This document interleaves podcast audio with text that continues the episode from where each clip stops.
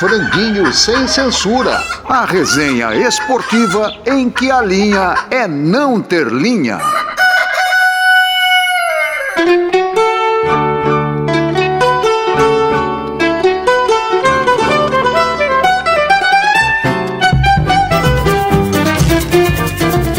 Amigos do Franguinho, hoje vamos relembrar a entrevista do atleticano jornalista Fred Melo Paiva, atleticano doente e o grande compositor do grupo histórico Secos e Molhados, Gerson Conrad. Franguinho Repórter, uma entrevista chapa quente. Galo Aragão, R10, Paixão, Reinaldo, Flamengo, Raiva, Éder, Galo de novo, Palavras, Amor de novo, Galo, Galo, Galo, sempre Galo. Quer conhecer um roteirista, jornalista e escritor que mistura tudo isso com talento, inteligência? amor, fanatismo e honestidade, e além de ser o responsável pelo programa O Infiltrado no History Channel e pela coluna da arquibancada no jornal O Estado de Minas? Então ouça com muita atenção a entrevista de Fred Melo Paiva. Oi, Fred, tudo bem? Ó, o jogo entre Atlético e Flamengo de 1981, com a arbitragem do José Roberto Wright no Serra Dourada, depois da decisão da Supercopa do Brasil, com o título indo para o Galo. Esse jogo finalmente terminou?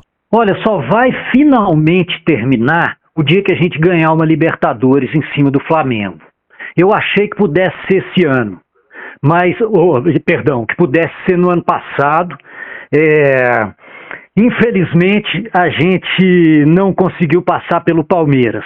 Mas eu acho que as coisas têm uma proporção, né? Claro que a vitória dessa nessa Supercopa, ou mesmo a, a classificação épica em 2014 na Copa do Brasil, quando a gente eliminou o Flamengo, é, depois de ter perdido no Rio de Janeiro por 2 a 0 e tomado 1 a 0 no Mineirão aos 30 do primeiro tempo, aquele jogo que o Atlético acabou ganhando por 4 a 1 claro que são situações em que em que está tá posta né, a, a, a situação de revanche e, e, e como isso assim acaba por significar uma redenção desse passado de certa forma.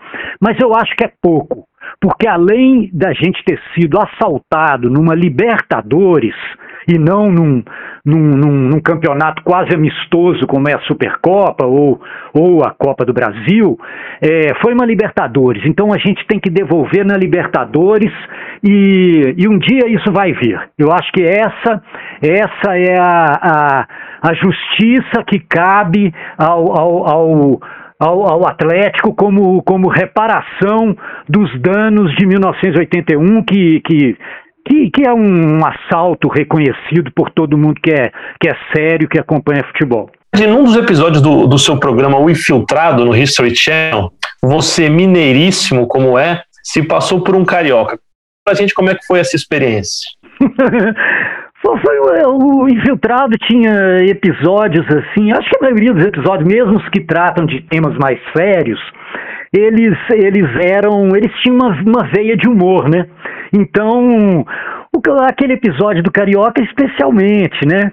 É, é, eu acho, acho que é, é, um, é um episódio, é, é um episódio, sobretudo, é, é, engraçado, mas carinhoso com o Rio de Janeiro, né? Embora eu tenha sérios problemas com o Flamengo, eu, sou, eu gosto do Rio de Janeiro. Eu, eu acho que o Rio de Janeiro é um, um berço, assim, é, cultural do Brasil, né? O, uh, o que se desenvolve da, da, da periferia para o centro, dos, dos morros para o asfalto, desde o samba até o funk, é, são apenas contribuições maravilhosas à cultura brasileira, né?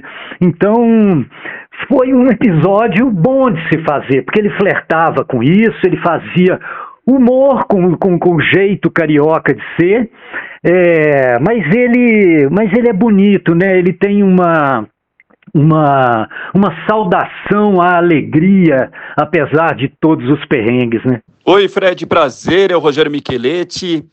É, a minha pergunta, no filme Lutar, Lutar, Lutar, sobre a história do Atlético Mineiro, que você roteirizou, produziu, tem uma sequência em que vocês falam que o Toninho Cerezo tinha de ser resgatado. Como foi a participação desse craque do Toninho Cerezo no filme? Olha, o Cerezo, é, o Cerezo, a participação dele foi linda, porque o Cerezo é, é, é, é, um cara que você imagina, né? O Cerezo conquistou tudo, o Cerezo é, é, é de longe o atleticano mais famoso no mundo. Uh, e, ou, ou, seja, conquistou tudo, conquistou com, com, com São Paulo, conquistou. É, é, é, é, um, é um cara que faz parte do, da Sampdoria de todos os tempos, quando quando o futebol italiano era o que é hoje uh, o futebol inglês ou o futebol espanhol, né? Uh, então, a, a, a, apesar disso tudo, quer dizer, é um cara que consegue se emocionar e chorar ao ponto de não conseguir participar é, de um evento promovido pelo Atlético para relembrar o, o, Tetra ou, o Pentacampeonato Mineiro é, nos anos 80. Quer dizer, um cara que se emociona com o Atlético. Então a entrevista dele foi muito emocionante, sabe? Ele é um cara que chora quando fala do Galo e, e me comove profundamente, cara, porque ele tem uma relação a relação dele com o Atlético uh, não é recíproca do atleticano pra, para com ele, porque o Cerezo, no retorno dele ao futebol brasileiro, o Atlético estava vivendo uma crise imensa. É, e ele veio e disse: Eu vou jogar no Atlético de graça, vou fazer um contrato de um real. E uh, ele acabou acertando com o Cruzeiro. E, e jogou uma barbaridade, livrou, livrou o Cruzeiro de um rebaixamento, fez o, o início da carreira como garçom, o início da, da, dessa sua passagem pelo, pelo Cruzeiro como garçom do Ronaldo Fenômeno. Então, é, não só o atleticano, alguns atleticanos o consideram é, um traidor por ter ido jogar no Cruzeiro, como é, ele fez uma belíssima participação. E numa época em que a gente estava no fundo do poço. Então, é, é uma é uma situação difícil, sabe? É uma relação difícil. Eu, particularmente, todas as pessoas do filme, somos fãs e de carteirinha do Cerezo. Eu adoro o Cerezo. Eu adoro ele. Se você me permite, eu vou te contar um caso que não está no filme que ele contou para nós. Ele falou: olha, quando nós perdemos o Campeonato Brasileiro de 77, que foi aquele episódio, o Atlético é, é, não é campeão, apesar de invicto no campeonato, é, e o Cerezo errou um pênalti e tal, né, na disputa final, é, ele encontra no dia seguinte disso uma criança, uma criança vem falar com ele e, e, e, o Cerezo ali, né, cara, aquela tristeza de todo mundo, Belo Horizonte de luto e tal por, por aquela derrota, o menino fala, eu tenho um presente para você, mete a mão na boca e arranca um dente de leite e dá o dente pro Cerezo. Bom, passados sei lá, 30, 40 anos, o Cerezo é abordado na rua, enfim, já acabou a carreira dele, ele está andando em Belo Horizonte, um cara, um adulto, velho, aborda o Cerezo e fala, cara, você não vai se lembrar de mim, mas eu sou um menino que te deu um dente de leite no dia seguinte que você perdeu em 1977 o Cerezo vai, puxa uma gargantilha do pescoço e fala assim: seu dente está aqui, eu usei ele minha vida inteira.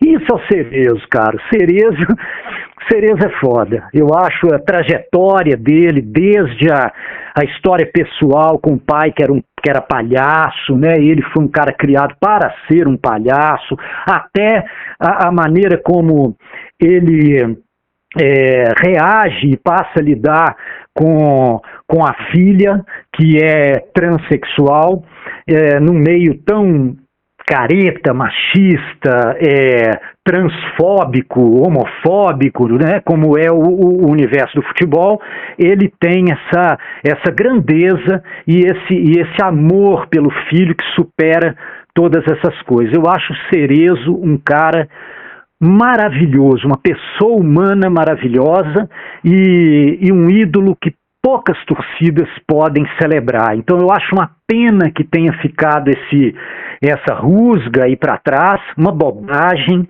é, uma besteira, uma coisa que não, não deveria é, apagar em nada a pessoa maravilhosa, o jogador sensacional que ele foi e o atleticano apaixonado que ele é. Fala Fred, saudações alvinegras. É, no meio de tantas cobras, né, como Ronaldo, Careca, Romário, onde o Reinaldo entraria?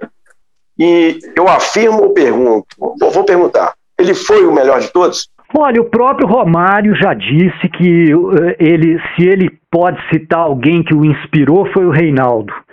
Eu acho que, é, assim, tem um, sempre um risco nesse tipo de análise, que é a maneira como o futebol se transformou. Se você assiste um jogo é, até os anos 80, é, ele é um jogo lento, ele, é, ele, ele parece outro esporte, de fato ele era, por um, por um motivo simples. Os jogadores não se consideravam atletas. Os jogadores fumavam no intervalo, né? É, grandes jogadores eram fumantes, eram bebiam, quer dizer, não se consideravam atletas. E isso muda tudo, porque à medida que eles vão se tornando super atletas, o espaço do campo vai diminuindo e o jogo vira outro. Então, quer dizer, no seu tempo, é, eu acho que outras pessoas falam melhor do que eu, que sou um torcedor absolutamente parcial, cujo ídolo maior na, na, na, minha existência, talvez ao lado de alguns, de alguns roqueiros ou escritores, é o Reinaldo. Né? Então, eu sou muito suspeito. Mas o Zico dizia que, diz né, que foi o maior jogador que ele viu dentro da área. O Pelé disse que se tinha alguém com potencial para chegar a, ao ponto em que, em que ele chegou, seria o Reinaldo. Reinaldo é, é, Reinaldo é da prateleira do Messi, é da prateleira do Maradona, né? É, é, é um, um, cara fenomenal, é um cara mágico na maneira de, de, de, de jogar, como resolvia tudo num espaço curto do campo e e como tinha frieza e elegância para bater pro gol, né? Era sempre uma cavadinha, uma, né? O Reinaldo é é sensacional. É, fora fora o que ele representa e representou fora de campo, né? É um cara que teve a coragem de, de, de falar contra a ditadura, de, de se manifestar com, com o punho cerrado quando fazia os seus gols desde 77, né? Então, é um cara, é um cara maravilhoso. E assim como Cerezo, uma figura humana, um, cara hoje, né, uma figura humana assim, extraordinária. O Reinaldo é um cara sensacional. É, como diria o atleticano Milton Neves, que na verdade é corintiano e Santos por interesse. Seco para você. O galo mágico de Reinaldo Cerezo Éder e outro, maravilhoso, é? Ou o galo bruxo de Ronaldinho e São Vitor Explique por quê, aquele que é melhor para você. Pois é, caímos na, na, naquela coisa. São duas épocas em que o esporte é radicalmente diferente. Mas é, eu fico com o Atlético do Reinaldo. É, por uma questão. Uma questão mesmo fria, né? né? Vamos, vamos pensar, né? São, é, são, é, é, um, é um time que abriga. É, Uh, os maiores, alguns dos maiores jogadores da história, em número maior do que aquele outro time. Quer dizer, se você for uh, eleger um Atlético de todos os tempos, é possível que você tenha o Luizinho na zaga, o Cerezo no meio-campo, o Reinaldo na, na frente e o Éder na frente. Quer dizer, um time que tem 114 anos de história, é, é interessante que você encontre numa época um time que abrigou quatro desses jogadores. Sabe, qualquer pessoa é, vai. Talvez você ainda tenha alguma dúvida, talvez haja alguma dúvida com relação ao Luizinho, que eu acho que é um monstro, é um cara sensacional, mas é, Hever e Leonardo Silva é uma coisa séria. Eu acho que é uma coisa séria. é, a ponto de rivalizar. Mas é, aquele time, aquele time é o grande time do Atlético, né? Aquele time é, é se hoje gente, você pode falar, pô, aquele time só ganhou um campeonato mineiro, mas se a gente não tivesse sido roubado em 81, nós seríamos campeões do mundo, porque você tinha ali, na verdade, a disputa entre Atlético e Flamengo era disputa entre os dois maiores times do mundo. Né? Nós estamos falando de uma época que o futebol brasileiro ia jogar mundial e assim como hoje a gente já pensa que é uma barbada, que quem vai levar é o Chelsea, com raríssimas exceções aí, alguém vai lá beliscar alguma coisa, esse pensamento cabia ao, ao futebol europeu. Ele olhava para o sul-americano, olhava para os brasileiros falava, bom, não, não, não temos muita chance. Né? Então, é tanto que o Flamengo faz 3 a 0 no, no Liverpool, né? É, uh, o Arsenal, Acho que Liverpool. Ar, é, não, Liverpool, Liverpool. Liverpool, Liverpool. Então, é, eu, seríamos, na normalidade das coisas, claro que nunca se pode afirmar isso no futebol, essa é a beleza desse esporte, mas provavelmente seríamos campeões do mundo. E esse time teria sido também campeão brasileiro. Então, uh, teríamos ganhado aquela Libertadores. Então, uh, se não fosse a roubalheira da qual a gente foi vítima, é, e isso eu reputo a ditadura militar, ao uso que se faz disso das ditaduras historicamente com relação ao futebol. É, é, eu, eu acho que seríamos campeões tanto quanto é, ou mais do que, o, do que o, o, o, time do Ronaldinho, que também, dentro da sua época, é um time maravilhoso, que também abriga, claro, é, eu acho que Ronaldinho, Vitor são. são é, são partícipes, aí, são, são integrantes do, do, do Atlético de todos os tempos. Fred, o, o seu colega Dario, da, da Maravilha, diz que no futebol tem nove posições e duas profissões, o goleiro e o centroavante. Você concorda com isso? Não, eu acho que isso, eu acho que isso já foi, né? É, você tinha aquele que chutava a bola para o mato e aquele que ia fazer o gol. Hoje, é, hoje o futebol é uma ciência complexa, né? A tática do futebol é uma coisa que, inclusive, eu não compreendo, cara.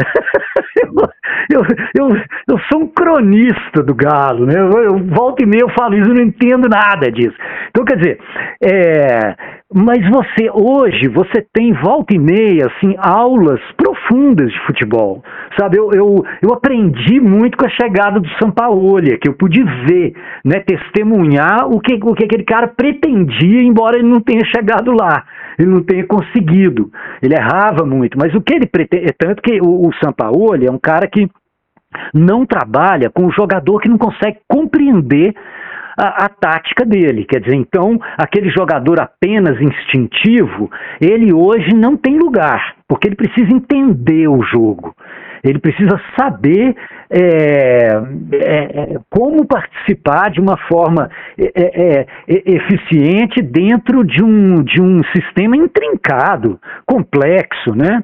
Então, eu não acho de jeito nenhum que é formado por goleiros e atacantes. Um, o, o volante tem sua função, até o goleiro hoje em dia, né? O Sampaoli veio e trouxe o Everson para o Atlético, quando a gente tinha acabado de contratar o Rafael, que era um reserva do Fábio no Cruzeiro e sabidamente um excelente goleiro. Então veio o Everson é, e isso virou uma piada, porque o Everson sabia jogar com o pé. Então, porra, cara, o cara sabe jogar com o pé, ele, aí ele, ele tomou um frango ou outro, assim, na chegada dele, então ficou aquela coisa, né, aquela coisa pejorativa, o cara sabe jogar com o pé, mas, porra, ele, hoje, eu olho e falo, o cara precisa ser um jogador em campo, ele não pode ser só um cara que defende. Da mesma forma que o volante não pode ser só um destruidor, né? Então, é, eu acho que de jeito nenhum essa frase do Dadá, um frasista maravilhoso, né?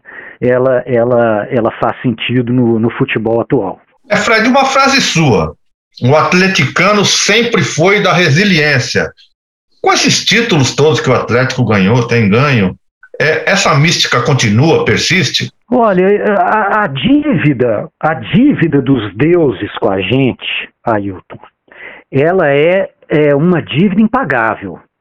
É, os deuses podem rolar essa dívida no máximo. Quitá-las já, já é outro, outro departamento. Então, eu acho que, de certa maneira, é, essa cultura de que é, a justiça é, deve algo a gente, é, eu acho que ela persiste e persistirá por muito tempo. Foi como você abriu a sua a sua entrevista, né, sobre se esse jogo tinha quitado a dívida com o Flamengo. Eu acho que não. Enfim, é, eu acho que isso é, faz parte da nossa cultura. Tem uma cultura atleticana, a força e a beleza da torcida do Galo, e eu acho que, que isso hoje é, é uma coisa reconhecida. É, ela, ela reconhecida por outros torcedores, é uma coisa muito bonita, muito. Ela vem é, é de algo que foi construído, forjado na injustiça. Sabe? Então, é, eu digo isso numa passagem do filme, né? Que se você olha na história da humanidade, qualquer povo submetido a uma, a uma, a uma injustiça, ele se torna é, frequentemente muito resistente e muito aguerrido, né? Ele está preparado para para ir para cima, para né, pra, ele está ele tá sempre pronto para desforra, né? Está sempre pronto para para que a justiça seja feita. Eu acho que se você pensa que o que o eu acho um dos cantos, um dos gritos mais bonitos da torcida do Atlético é o eu acredito, né? De onde pode vir uma coisa dessa de um time que fica 42 anos sem ganhar um título importante? Quer dizer, isso só pode vir disso. Se a gente tivesse apenas perdido, a gente teria se transformado, com todo respeito, no Fluminense, no Botafogo, que hoje tem, tem não chega a 2 milhões de torcedores, o Atlético tem quase 8 é, milhões de torcedores. É, essas pesquisas são sempre estranhas, né? Mas é, é, o Atlético cresceu. Você cresce nas derrotas que são injustas. É, e eu não falo só de injustiça no campo da, da, da roubalheira, não. Eu acho que todo tipo de injustiça aconteceu com a gente. A gente deu azar pra caramba, a gente o juiz não viu a bola que entrou lá em, em 85, quando a gente ia para a final do brasileiro contra o Bangu, é, é, e diversas passagens, né? uma chuva que usava em 2001, quando a gente estava é, classificado. É, é, é um time muito, muito azarado, né? Então. É, e o azar, ele não é uma simples derrota, né? Ele machuca, né? E ele te, ele te torna é, resiliente, né? O azar, a injustiça, né? No sentido mais, mais amplo, né? Então, eu, eu acho que, claro, eu me pergunto muitas vezes, eu, eu acabei de escrever um texto para Piauí, é, em que eu falava disso, a pauta era essa, sabe? E agora, José? E agora que a gente ganha? já que a nossa história é construída em cima dessa busca incessante pelo título impossível, né? É, mas eu acho que a gente tem uma qualidade e uma sorte em contraponto ao nosso azar muito curiosa. A gente tem o melhor roteirista do Brasil, porque não tem time que proporcione jogos épicos numa frequência tão grande igual o Atlético. O Atlético vence todos os seus campeonatos de forma épica. Se, se, você pegar esse último brasileiro, pontos corridos, o time com um monte de pontos na frente, mas o que foi aquele jogo contra o Bahia? Aquela virada em cinco minutos, o jogo do título. Quer dizer, o que, que foi esse jogo da Recopa? Como é que o outro time tem quatro match points e nós ganhamos o jogo? Sabe, é uma coisa assim, sempre. O Atlético tem um. Tem uma coisa sobrenatural, sabe? Sem me desfazer do nosso rival do Cruzeiro, mas você me diz uma vez que o Cruzeiro ganhou, e o Cruzeiro ganhou muito mais do que a gente, uma vez que o Cruzeiro ganhou dessa maneira. Então isso é uma coisa que a gente tem que celebrar. Nosso roteirista é foda. E aí, Fred, tranquilo? Me diz uma coisa, você tomaria uma cerveja batendo um, um tira-gosto de torresmo com José de Assis Aragão? E responde essa. Ah, só se fosse para colocar um chumbinho no, no, no petisco dele. Jamais. Amigo, sentado num bar, conversando, amigado. Eu sento com o Zico, eu sento com Adílio, eu sento com um bom flamenguista. Legal, meu amigo, sensacional. Agora eu queria te pedir duas coisinhas rápidas. Sim. É, uma, mandar um abraço para os ouvintes do, do, do programa Franguinho Sem Censura.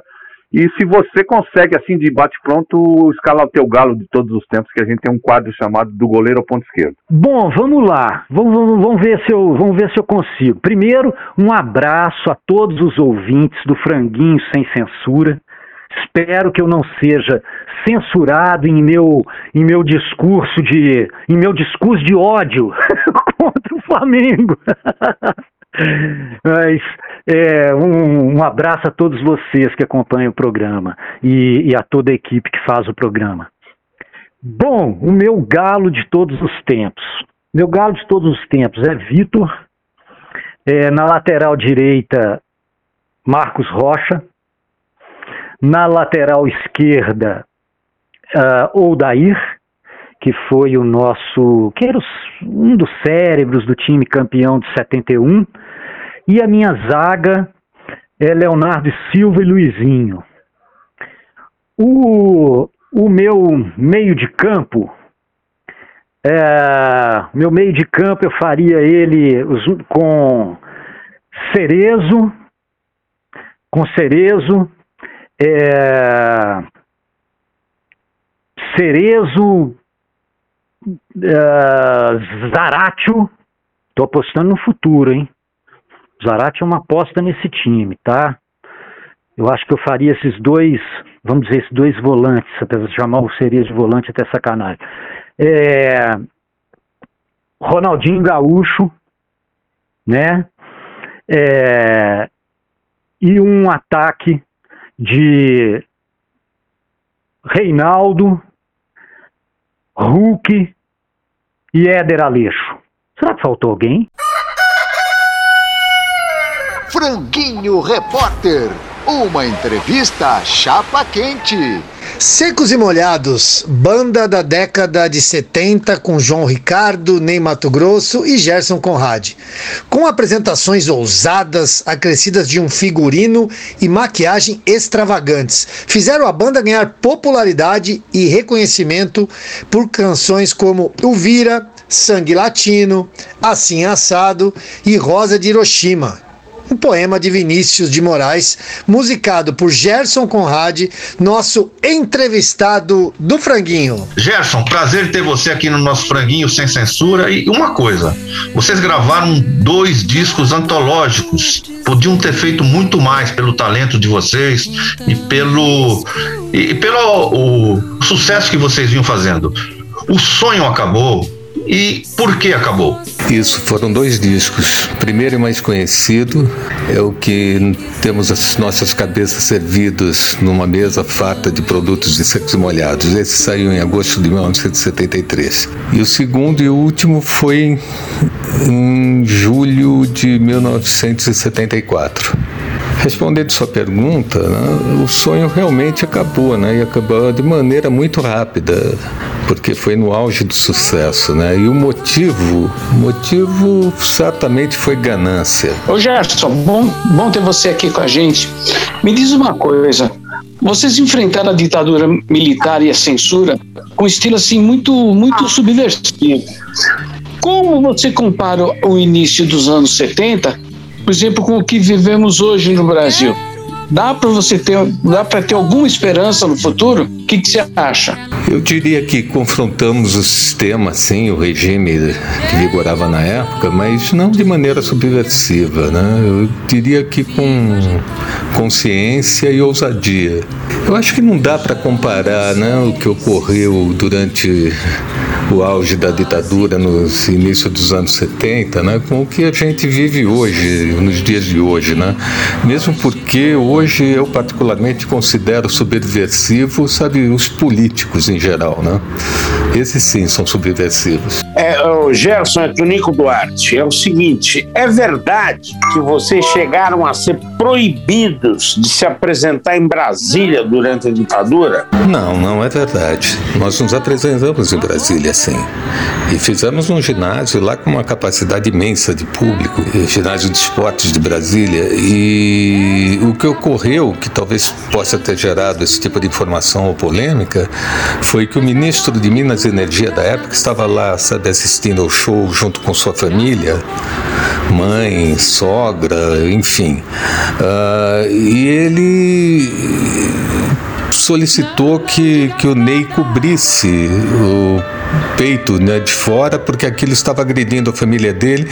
E quando isso não foi acatado pelo grupo, né, pelo nosso empresário especificamente, ele simplesmente mandou desligar a luz por mais de 15 minutos, causando uma situação de extremado perigo para aquelas milhares de pessoas que estavam lá nos assistindo, né?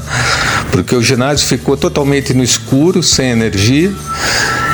E eu acho que essa polêmica de que nós fomos proibidos talvez venha desse tipo de informação, mas nunca fomos proibidos de tocar em Brasília, não. Olá, Gerson. É um prazer falar com você. É, eu vou pedir para você, Gerson, esclarecer de uma vez por todas o seguinte assunto. É verdade que o Kiss copiou vocês com este lance de maquiagem? Essa é outra polêmica, né, que corre até os dias de hoje. Kiss e secos e molhados, quem copiou a maquiagem de quem, não é? Não, não houve cópia, não. O que se sabe hoje, depois do advento da internet, é que, coincidentemente, o Kiss começou na mesma época a gente, né? E é necessário que se entenda de que havia no inconsciente coletivo ou acontecia no mundo paralelamente a, né, nesse tempo a, a questão já do da exploração do, do brilho, né? Do tal glitter como maquiagem, né? E muitos artistas já vinham fazendo uso disso, tipo Alice Cooper, David Bowie, o próprio Mick Jagger, entre outros, né? Mas não copiaram, não. Eu acredito que não. Ô, oh, meu querido Gerson, como é bom te ouvir, Eduardo Savoia falando. Explica pra gente o nome do grupo, por que Secos e Molhados? Tô curioso, viu? Essa é a tal pergunta que jamais se calará, né? Explicar a razão ou o que significava secos e molhados. Na verdade, não existe explicação. Ocorre que João Ricardo, que foi o mentor desse grupo, ele, na época, era jornalista, trabalhava para os Diários Associados e tirou, acho que, 15 dias de férias. E em Caraguatatuba, ele passeando numa tarde pela areia, percebeu um casebre abandonado com uma placa que balançava com a ventania, que lá é muito comum não é? de acontecer.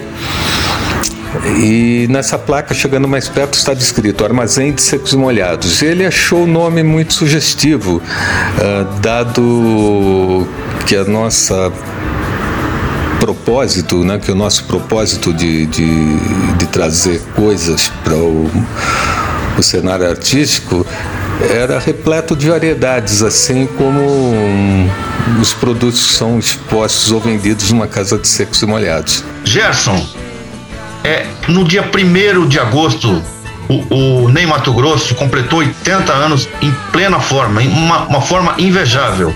Você ligou para ele dando os parabéns pela data? Sim, dia 1 de agosto desse ano, Ney Mato Grosso completou seus 80 anos de idade e em plena forma. A nossa amizade está eh, num nível assim de um bom convívio social nos dias de hoje, né?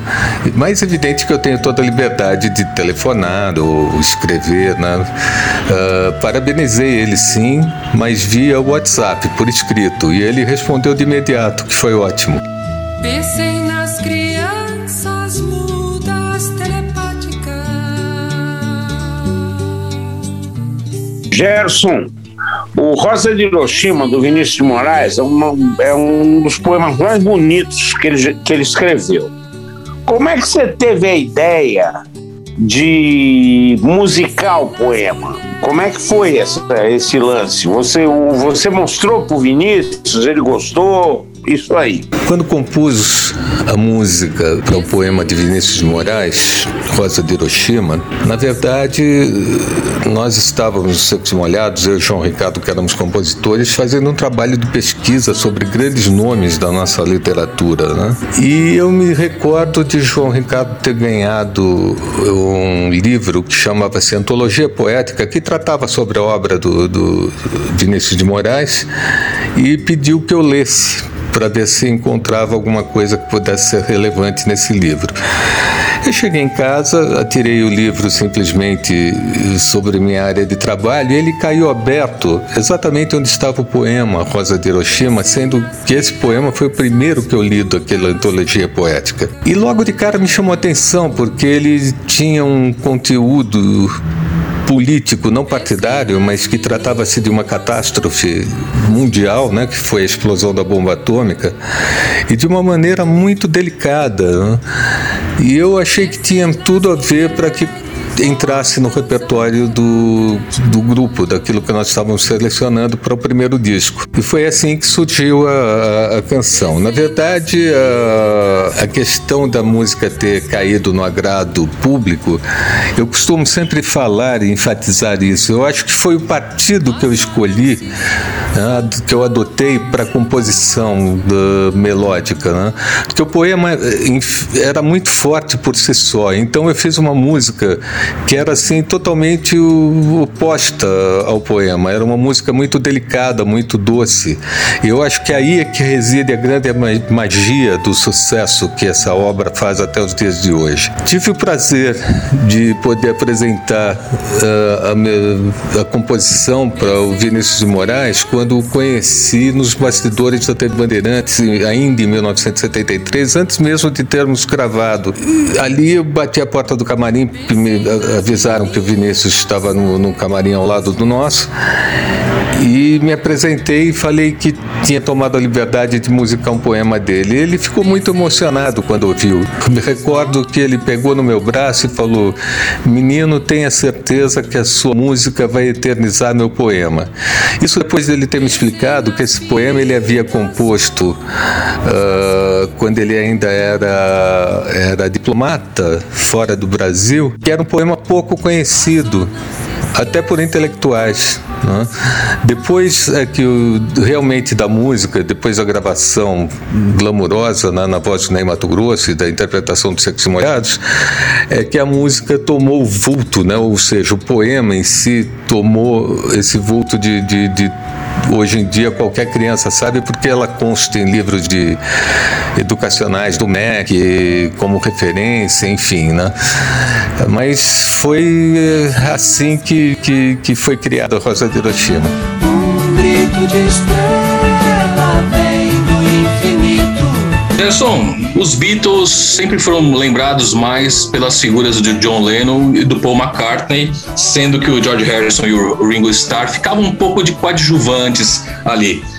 Você se sentia um coadjuvante? Você sentiu um coadjuvante do, do Mato Grosso? Não, em hipótese nenhuma. Coadjuvante jamais. Secos Molhados era um trio, né? De linha de frente, de palco. Naquele momento, pelo menos enquanto durou essa formação, não, não existia estrela. Né? Éramos os três na linha de frente, sob os holofotes, então não, não existe essa, essa questão de, ser, de me considerar um coadjuvante. Mesmo porque todo o sucesso eh, dos dias de hoje de, de Ney Mato Grosso se deu após o rompimento do grupo. Né? Então, uma coisa que já não tem a ver com secos molhados. De merecimento próprio pelo talento né, que ele foi agraciado né, por Deus e, e conseguiu um, um, uma, ser um dos artistas mais brilhantes do nosso cenário artístico. Mas coadjuvante jamais. Esse foi Gerson Conrad, um craque da música, participou do grupo Secos e Molhados. Gerson, muito obrigado pela sua participação, respondeu todas as perguntas, não fugiu de nenhuma. Muito obrigado pela sua participação aqui no nosso Franguinho Sem Censura.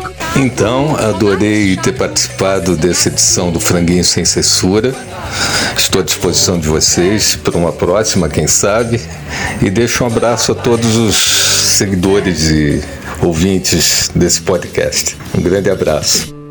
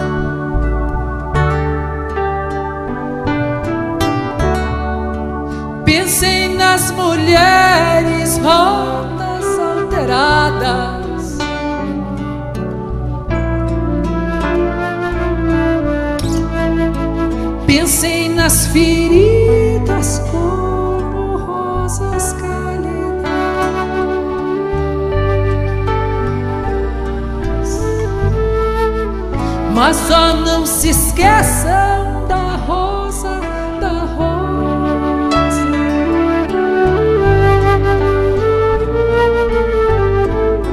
Da rosa de Hiroshima, rosa hereditária.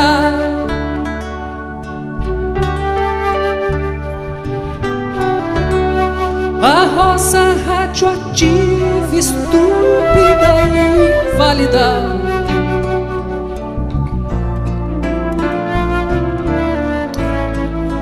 Rosa com cirrose anti-rosa atômica. A abertura musical foi com o choro Toninho Cerezo de Pepeu Gomes. E depois da entrevista de Gerson Conrad, uma das canções mais bonitas já escritas no Brasil, Rosa de Hiroshima, de Gerson Conrad e Vinícius de Moraes. Franguinho sem censura. A resenha esportiva em que a linha é não ter linha.